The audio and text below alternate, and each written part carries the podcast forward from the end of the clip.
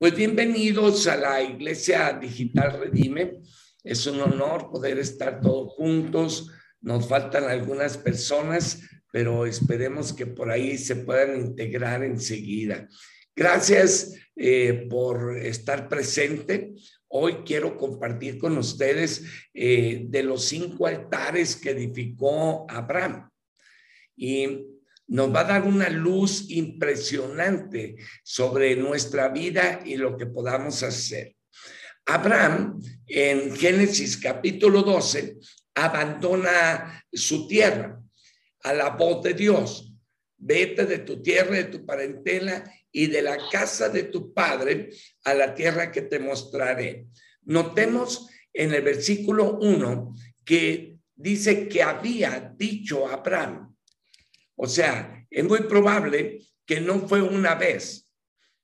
Es muy probable que no fue solamente una vez. Es muy probable que fueron varias veces que Dios le habló a Abraham, porque le había dicho. A veces Dios nos tiene que hablar más de una vez para poder entender. No te angusties cuando de repente te das cuenta que Dios ya te había hablado al respecto de algún asunto por tiempo atrás. No te angusties. No digas, ay, el pequé se me pasó. A decir verdad, el ser humano es testarudo, necio. Y nos perdemos muchas oportunidades en la vida porque no podemos alinear nuestro corazón de una manera tan sencilla. Abraham tuvo que tuvo que pasar por diferentes procesos. Y estos cinco, altares son cinco estaciones en que Abraham está trabajando. Eh, Abraham había recibido órdenes de parte de Dios para poder lograr trascender, pero no podía. Y si tú te darás cuenta, Abraham tiene, eh, eh, trasciende a su nivel que Dios le había marcado cuando tiene aquel encuentro con su sacerdote. Esto está bueno. Hasta que Abraham tuvo el encuentro con el sacerdote Melquisedec, entonces el cumplimiento de la palabra vino. ¿Se dan cuenta de eso? Son, sin duda alguna, son procesos. Di conmigo ahí, con, ahí donde estás, di, di a ti mismo procesos. Son procesos. Y estos procesos regularmente nos llevan tiempo que los podamos identificar. Procesos. Procesos. Abraham tiene que tomar una decisión. Es una decisión para muchos alocada. Sale de su tierra, de su parentela y empieza a perseguir un sueño. En el versículo 6 dice, y pasó Abraham por aquella tierra hasta el lugar de Siquem, hasta el encino de Moré, y dice que allí le apareció Jehová Abraham y le dijo, a tu descendencia daré esta tierra.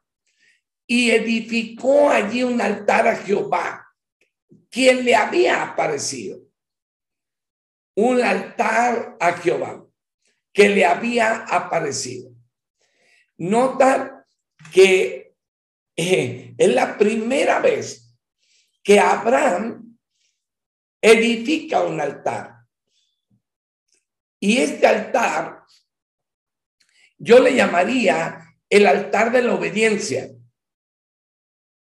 el altar del encuentro, el altar de las decisiones, el altar donde nosotros definimos elegimos comprometernos. Elegimos comprometernos. En ese altar, nosotros decimos, Señor, a partir de hoy entro en obediencia. Dale, yo te voy a seguir. Voy a ir detrás de ti. Donde tú me envíes, yo voy. Yo voy a ser obediente. Y en ese momento empezamos a trabajar en nuestros modelos mentales. Abraham tiene que soltar su forma de pensamiento antiguo y tiene que empezar en una nueva estructura. Qué, lo, qué loco, qué loco poder entender la mente, la voz de Dios, locuras. Deja todo, deja tu tierra, deja tu riqueza. Era empresario. Abraham era un hombre rico. Era un hombre que cumplió la palabra. Y en este altar está en aquel lugar que se llama Betel. Betel, casa de Dios. Y Jai, Betel estaba al, occidente y Jai al oriente. Jai quiere decir montón de piedras y edificó allí altar a Jehová e invocó el nombre de Jehová. Y Abraham partió de ahí caminando y yendo hacia el Negev. Escucha, este primer encuentro de obediencia con Abraham le lleva al desierto. y le lleva al desierto. Qué interesante darnos cuenta que el primer altar es un altar donde nos motiva a ir un lugar seco, ávido, y confrontarnos a nosotros mismos para provocar cambios que a veces no queremos. Cinco altares, cinco procesos. El primer altar es el altar de la obediencia. Señor, te voy a obedecer, cueste lo que cueste. Allí estaba, delante de la casa de Dios. Por un lado, ahí estaba el Negev, el desierto. ¿Hacia dónde voy? ¿Hacia dónde me dirijo? A la universidad que pocos quieren ir. A la universidad del desierto.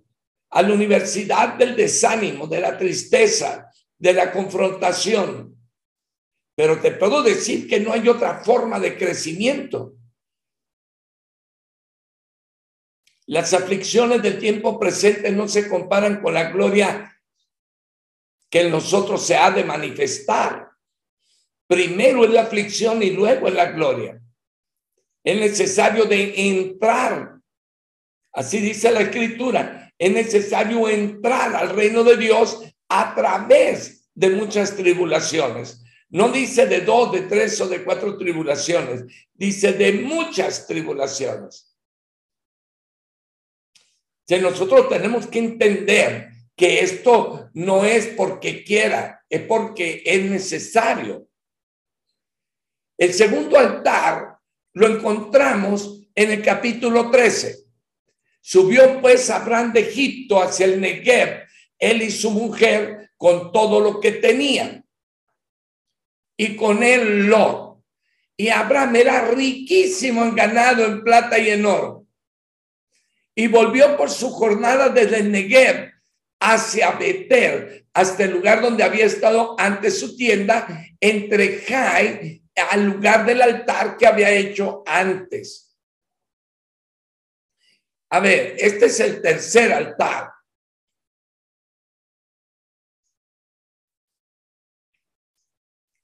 Eh, el primer altar lo tenemos en, el 7. Y apareció Jehová Abraham y le dijo a tu descendencia daré esta tierra. Y edificó allí un altar. Este es el primer altar, el altar de la obediencia. Y luego viene el segundo altar. y lo edifican entre Betel y Jai. Este altar es el altar que viene eh, de la confirmación. Es cuando tú dices, Señor, dale, yo voy contigo. No me importa lo que vaya a pasar. El primer altar es de la obediencia. Entra a la tierra que ni conoce y lo primero que hace es un altar, obediencia. Señor, confirmo, certifico mi obediencia. Y luego viene el segundo altar. Allí está frente a él Betel y por el otro lado Jai. Al frente de él está el Negev. Mira, escucha, escucha. Hay que discernir esto con, con ciencia y con conciencia. Abraham se podría haber quedado en Betel. Betel era una buena zona. Betel era un lugar cálido. Betel era un lugar cómodo. Pero él dijo, no, este no es mi lugar. Yo voy a ir al Negev, al lugar de la formación, al lugar donde nos estiramos, cambiamos pensamientos. Este proceso es tan difícil es tan fuerte. Pero como ya hicimos un pacto de obediencia, tenemos que dar pasos con perseverancia.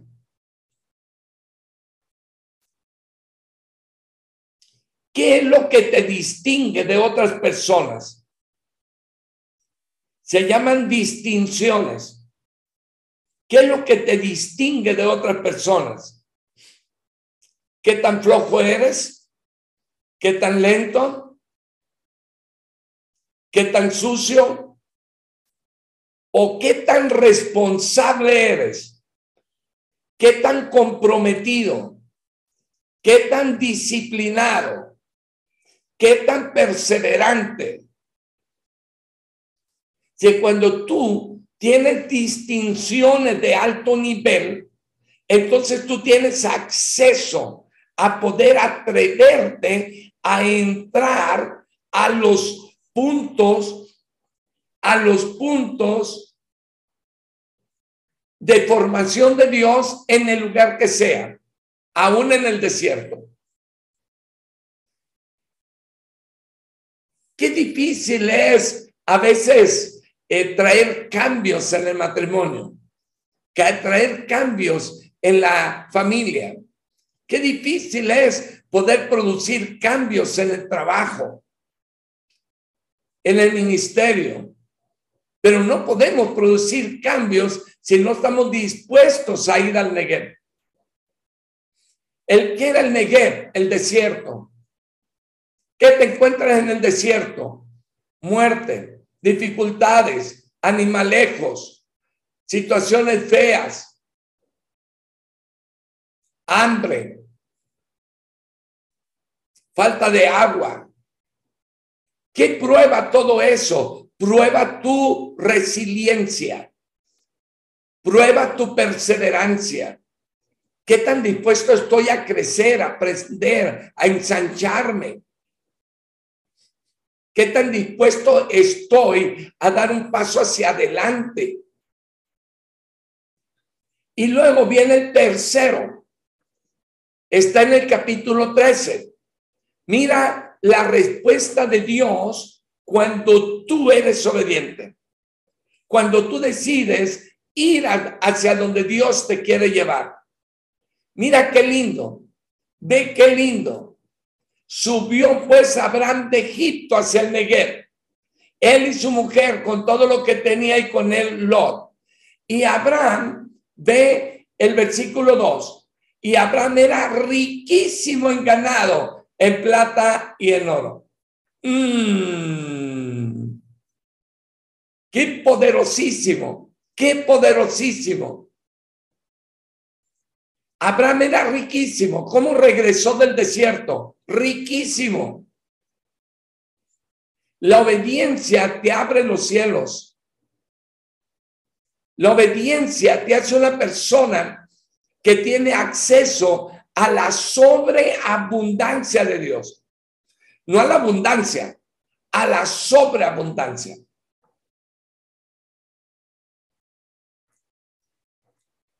¿Estás ahí conmigo?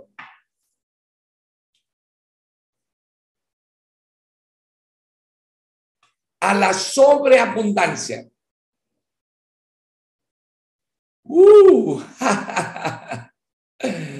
¿Qué pensarías? ¿Cómo va a regresar del desierto Abraham lleno de polvo, con hambre, desmotivado, amargado, mordido de la serpiente, con problemas mentales? No. ¿Cómo regresó? Multiplicado, bendecido, aumentado, lleno, sobreabundado. ¿Cómo vive la gente? ¿Cómo vive? Número uno, mendigando, mendigando de las obras de otro. Número dos, sobreviviendo. Ahí la llevan. Se cae, se levanta, come, no come. Viviendo, paga renta, tiene ya su celular, paga su departamento, tiene comida, vive. Número cuatro, abundando, tiene más de lo que necesita. O sobreabundando, se derrama la bendición de Dios sobre él, sobre la persona. ¿Cómo vives? ¿Cómo vives?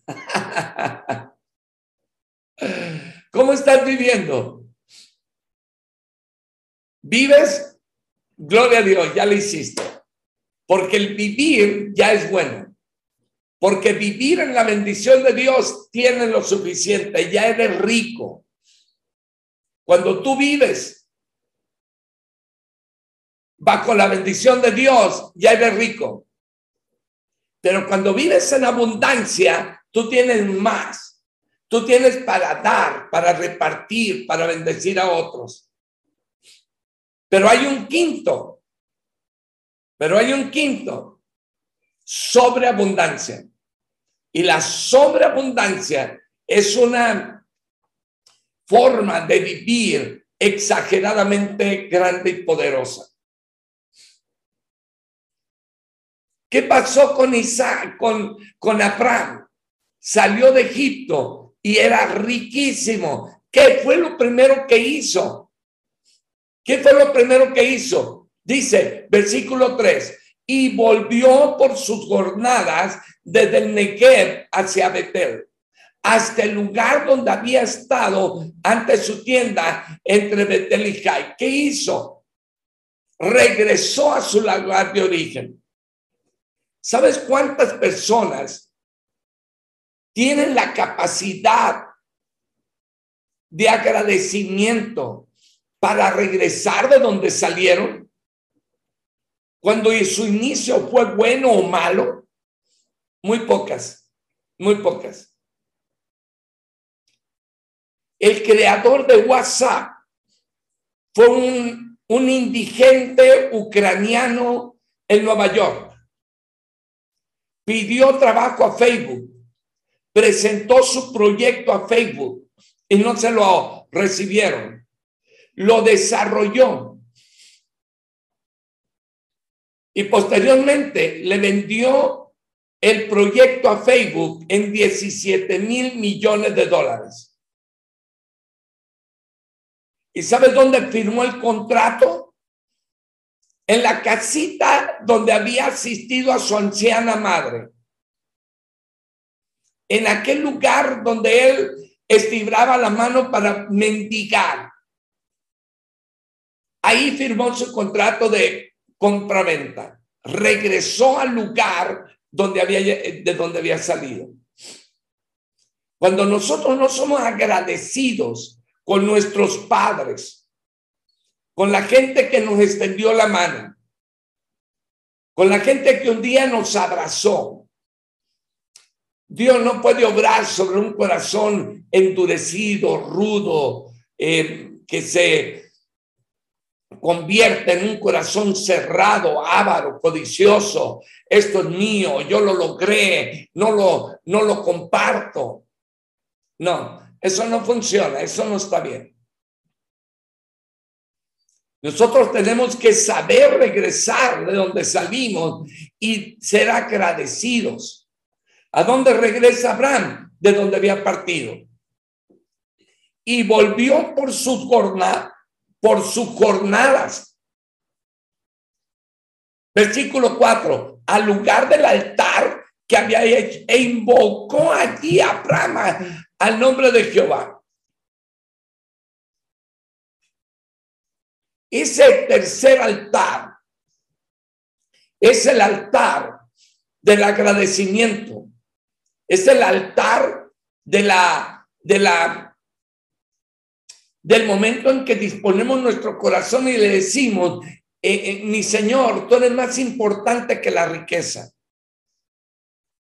Tú eres más importante que todas las cosas. Tú eres más importante que todo el dinero del mundo. Tú eres más importante que cualquier cosa. Aquí está, aquí lo tengo, aquí está, tómalo, Señor. Es el momento en que Dios te prueba para ver si estás listo para cumplir tu destino profético.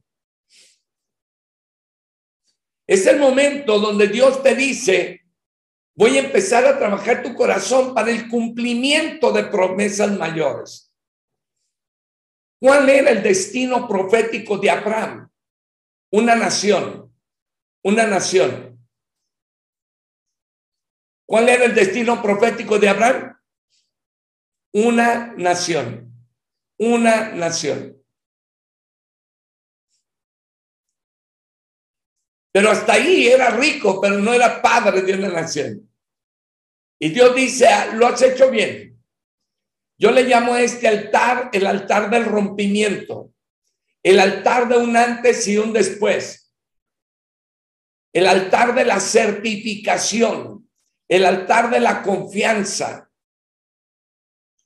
Es cuando ese altar se convierte para ti en en el altar firme de la firmeza, estoy listo para mi siguiente temporada, estoy listo para avanzar. Es cuando hablo menos y hago más. Es cuando camino por, dejo las circunstancias y camino por convicciones. Era tanto la riqueza de Abraham y la riqueza que había compartido con Lot, su, su sobrino, que le dijo, ya no podemos estar juntos, escoge tú hacia dónde quieres ir, hacia dónde te quieres mover. Y, y Lot vio la llanura y dijo, me voy hacia allá. Y la escritura dice que mientras que Lot se iba acercando cada día más hacia Sodoma y Gomorra, Abraham vio, mira qué lindo, cuando tú edificas tu tercer altar, Dios te abre la vista. Dios te da una visión de tu futuro. Puedes ver hacia tu futuro. Mira lo que dice. Estoy en Génesis 13. Estoy en Génesis 13. Y dice versículo 14. Y Jehová dijo a Abraham, después que Lot se apartó de él, alza ahora tus ojos y mira. Porque toda la tierra que te la daré a ti, a tu descendencia para siempre. Qué prueba para Lot. Qué prueba tan impresionante. ¿Por qué Abraham se había llevado a Lot? Porque era su responsabilidad. El hermano de Abraham había muerto. Lot se había quedado huérfano. El padre de Abraham también había muerto. el único pariente que tenía Lot era Abraham. Y en la cultura judía, la línea sanguínea no se abandona. La línea sanguínea se protege, se abraza. Es una responsabilidad hacernos cargo de nuestra línea sanguínea. Cuando tú sepas que hay una persona de tu línea sanguínea que no está bien, atiéndela, cuídala. Porque es importante, ora por ella. Y Abraham se hizo cargo de su sobrino Lot hasta el momento, hasta el momento que se separó. Ya eres grande, ya eres suficiente, dale. Y en ese instante la obediencia, la certificación llevó a Abraham a abrir los ojos, visión, pudo ver. Su vista se extendió hacia el futuro, pudo ver, pudo ver. Y ahí fue donde Dios le vuelve a confirmar la promesa. A ti te daré y a tu descendencia. Y haré de tu descendencia como el polvo de la tierra. Que si alguno puede contar el polvo de la tierra, también tu descendencia será contada. Levántate, ve por la tierra a lo largo de ella, a su ancho, porque a ti te la daré.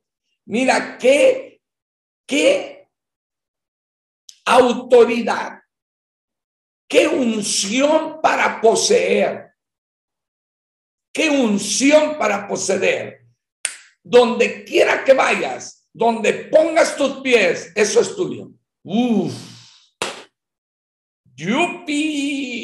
Que caiga sobre nosotros esa unción. Todo lo que toque mío, donde pongan mis pies me pertenece.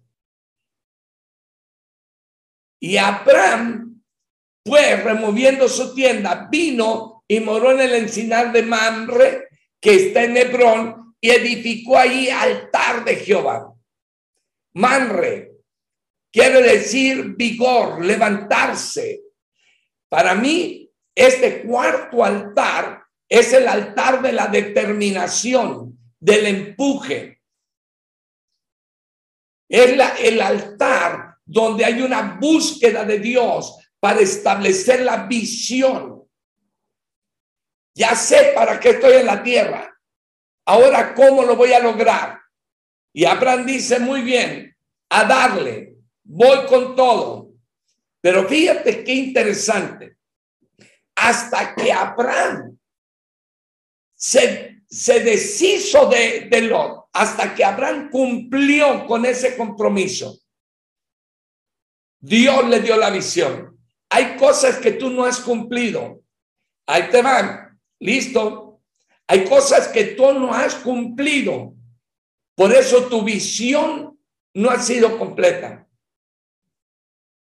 Hay cosas que Dios te ha hablado y tú no has cumplido. Y Dios no puede dar el siguiente paso porque hay algo que tú dejaste en el ayer.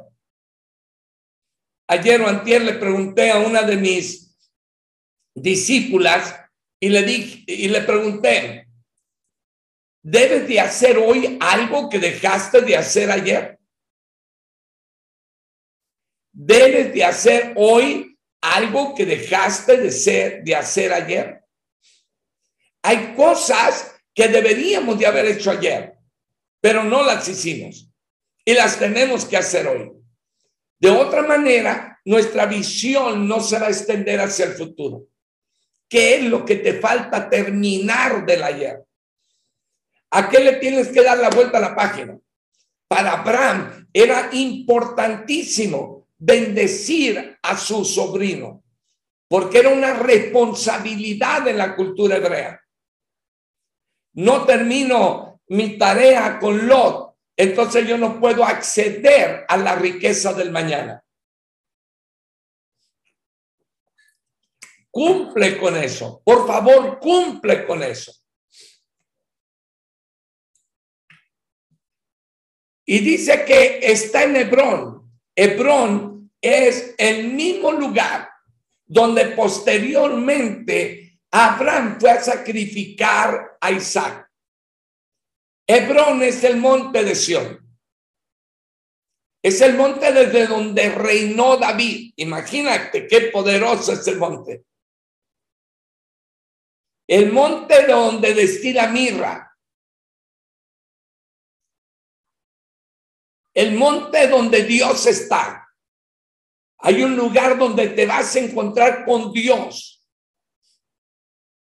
En una intimidad, en un momento de adoración profunda, en donde Dios va a impartir todo lo que tú tienes que recibir. Es el altar de la siguiente temporada, el altar del rompimiento, el lugar, el lugar de intimidad con Dios donde Dios te va a empujar a tu siguiente temporada. Ahí edificó altar a Jehová, el cuarto, el cuarto altar edificado. El momento en que Dios le dice a Abraham, aquí estoy. Yo estoy contigo. No te dejaré. Yo que yo voy a, a estar donde tú estés. Voy a a llevarte a nuevos niveles de gloria. Ahora, qué interesante es que viene el momento de la prueba. Abraham se convierte en un guerrero, cambia su identidad. Yo creo que ahí fue donde Dios le quita la H le pone la H a Abraham y le, y le dice a Abraham. Es el momento del cambio, es el momento del incremento, es el momento de la añadidura, es el momento de ponerle el extra. ¿Qué sucede? Abraham va y defiende a Lot y viene el encuentro con Melquisedec viene el encuentro con Melquisedec. No podía tener el cumplimiento total de la visión sin una prueba. Capítulo 22. Aconteció después de estas cosas que probó Dios a Abraham. Mira, la prueba la prueba era el sacrificio de su hijo. ¿En qué momento viene el hijo? En el encuentro con Melquisedec. Después de que tiene el cuarto, después de que tiene el cuarto altar, viene el cumplimiento, defiende a, a, su, a su sobrino, va y se tiene ese encuentro con Melquisedec. Ahí, en ese instante. En ese instante. Vemos a un Abraham honrando a Dios a través de honrar a su sacerdote. Qué poderoso es que tú le dediques tiempo para honrar a tu sacerdote en estos eh, primeros días del año, honra a tu sacerdote, honra a tu padre espiritual, entrégale unas primicias, lígate a su corazón, bebe de su unción, porque esto te va, va a abrir la visión a tu siguiente temporada. ¿Qué es lo que sucede en ese instante? Melquisedec lo bendice con pan y vino.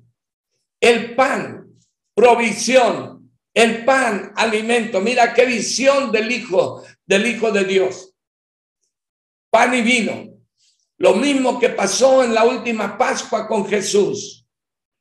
Yo soy el pan que vino del cielo. Uh, Tomad y beber. Esta es mi sangre este es el nuevo pacto. Sangre, pacto, vino, pacto, alegría, gozo, riqueza, pan, provisión y lo parte. Jesús lo parte. Por ustedes es partido. un antes y un después. Un antes y un después. Partimos la historia en dos. Partimos la historia en dos. Es un antes y es un después. Poderosísimo. ¿Qué viene después de eso? Viene el impacto más grande. Sara ya no es Saraí, Dios le quitó la I, la independencia. Le quitó la I, la mujer eh, aprensiva, la mujer que empujó a Abraham a ligarse con su sierva Agar. No, ahora ya no es Saraí, es Sara, princesa. Y sale embarazada. Y viene el cumplimiento de la promesa. Y cuando está el cumplimiento de la promesa, viene el quinto altar, que es el altar, eh, yo le llamaría esto el altar de la consolidación. El altar donde Dios pone el sello. Y cuando llegaron al lugar que Dios le había dicho, edificó allí Abraham un altar. Génesis 22, 9 el momento más crucial, el momento en que va a sacrificar a su hijo. Dice el libro de los hebreos que a los hebreos que Abraham se atrevió a hacer aquello porque conocía que tenía un Dios que aún podía resucitar a los, de, los muertos y traerlos a la vida. Eso es lo que dice el libro de los hebreos. Por eso Abraham se determinó a obedecer un mandato de Dios. Por eso se determinó y dijo, yo voy a obedecer a, hacerlo, voy a obedecer. Qué poderoso, qué poderoso. Cinco altares. El altar, el quinto altar, es el altar del sello se cumple mi promesa. Abraham, dale, padre de multitudes, padre de naciones. Procesos. ¿En cuál proceso estás? ¿En el primer altar? ¿En el, en el altar donde dice, vete de tu casa? Adelina se acaba de cambiar de San Diego, Estados Unidos, a México. Ella dijo, yo me voy a donde Dios me llame. Por algo Dios te sacó de Cuba Lisbeth, a y lo llevó a Montevideo. Dios promueve. A veces no es un cambio físico, a veces es un cambio mental.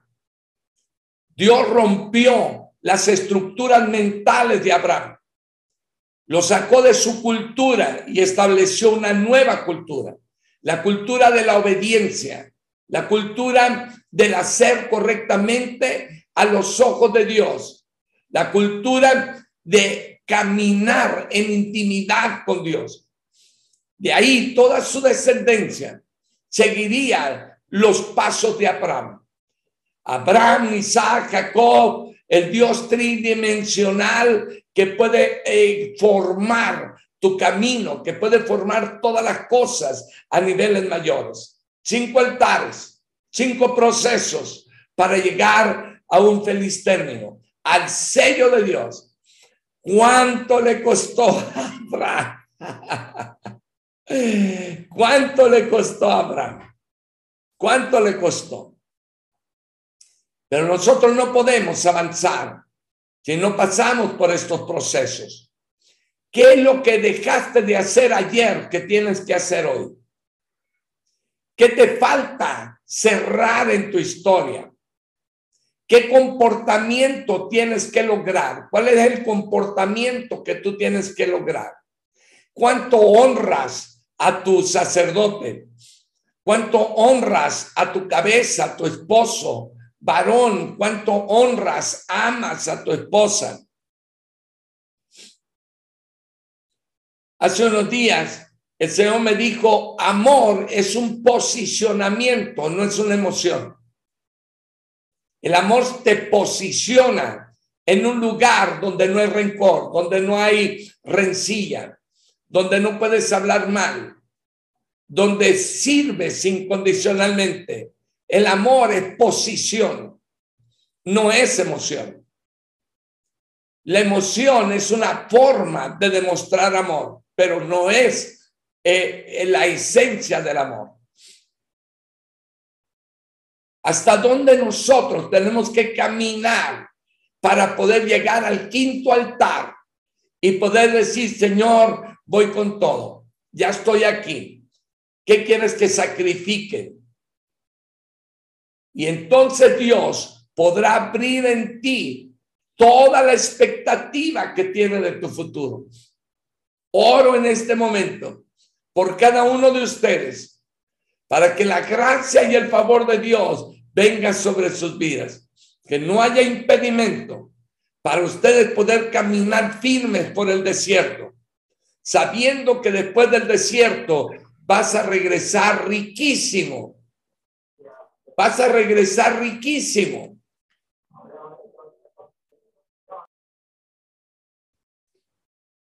Oro para que tú puedas dar pasos y soltar el ayer.